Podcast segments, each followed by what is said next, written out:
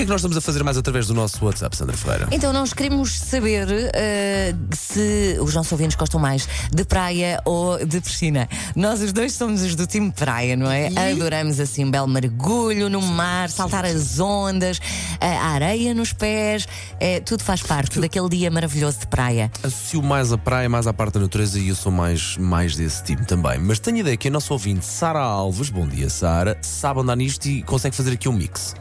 Eu adoro a praia se for eh, um dia quente, porque gosto do contraste de- do calor com, com a água fria e tem que ser eh, sozinha, senão não desfruto nada. Mas prefiro a piscina, principalmente porque fizemos, todos lá em casa adorávamos piscina, portanto fizemos uma piscina há dois meses.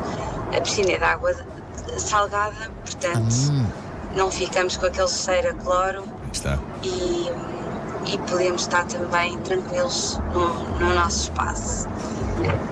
Beijinhos, um bom dia para todos. Obrigado, Beijinhos, obrigada. Olha, adorei aquela última frase que ela diz: eh, ficamos sossegados no nosso espaço. Sabes que eu acho De facto, assim, essa é uma das vantagens da piscina. Sobretudo se for piscina facto. privada ou assim dos amigos, estamos Eu mais sinto tranquilos. que isto foi a nossa ouvinte a fazer-nos aqui alguma inveja, a pôr aqui eh, assim a, a magoar-nos em bom, como se costuma dizer.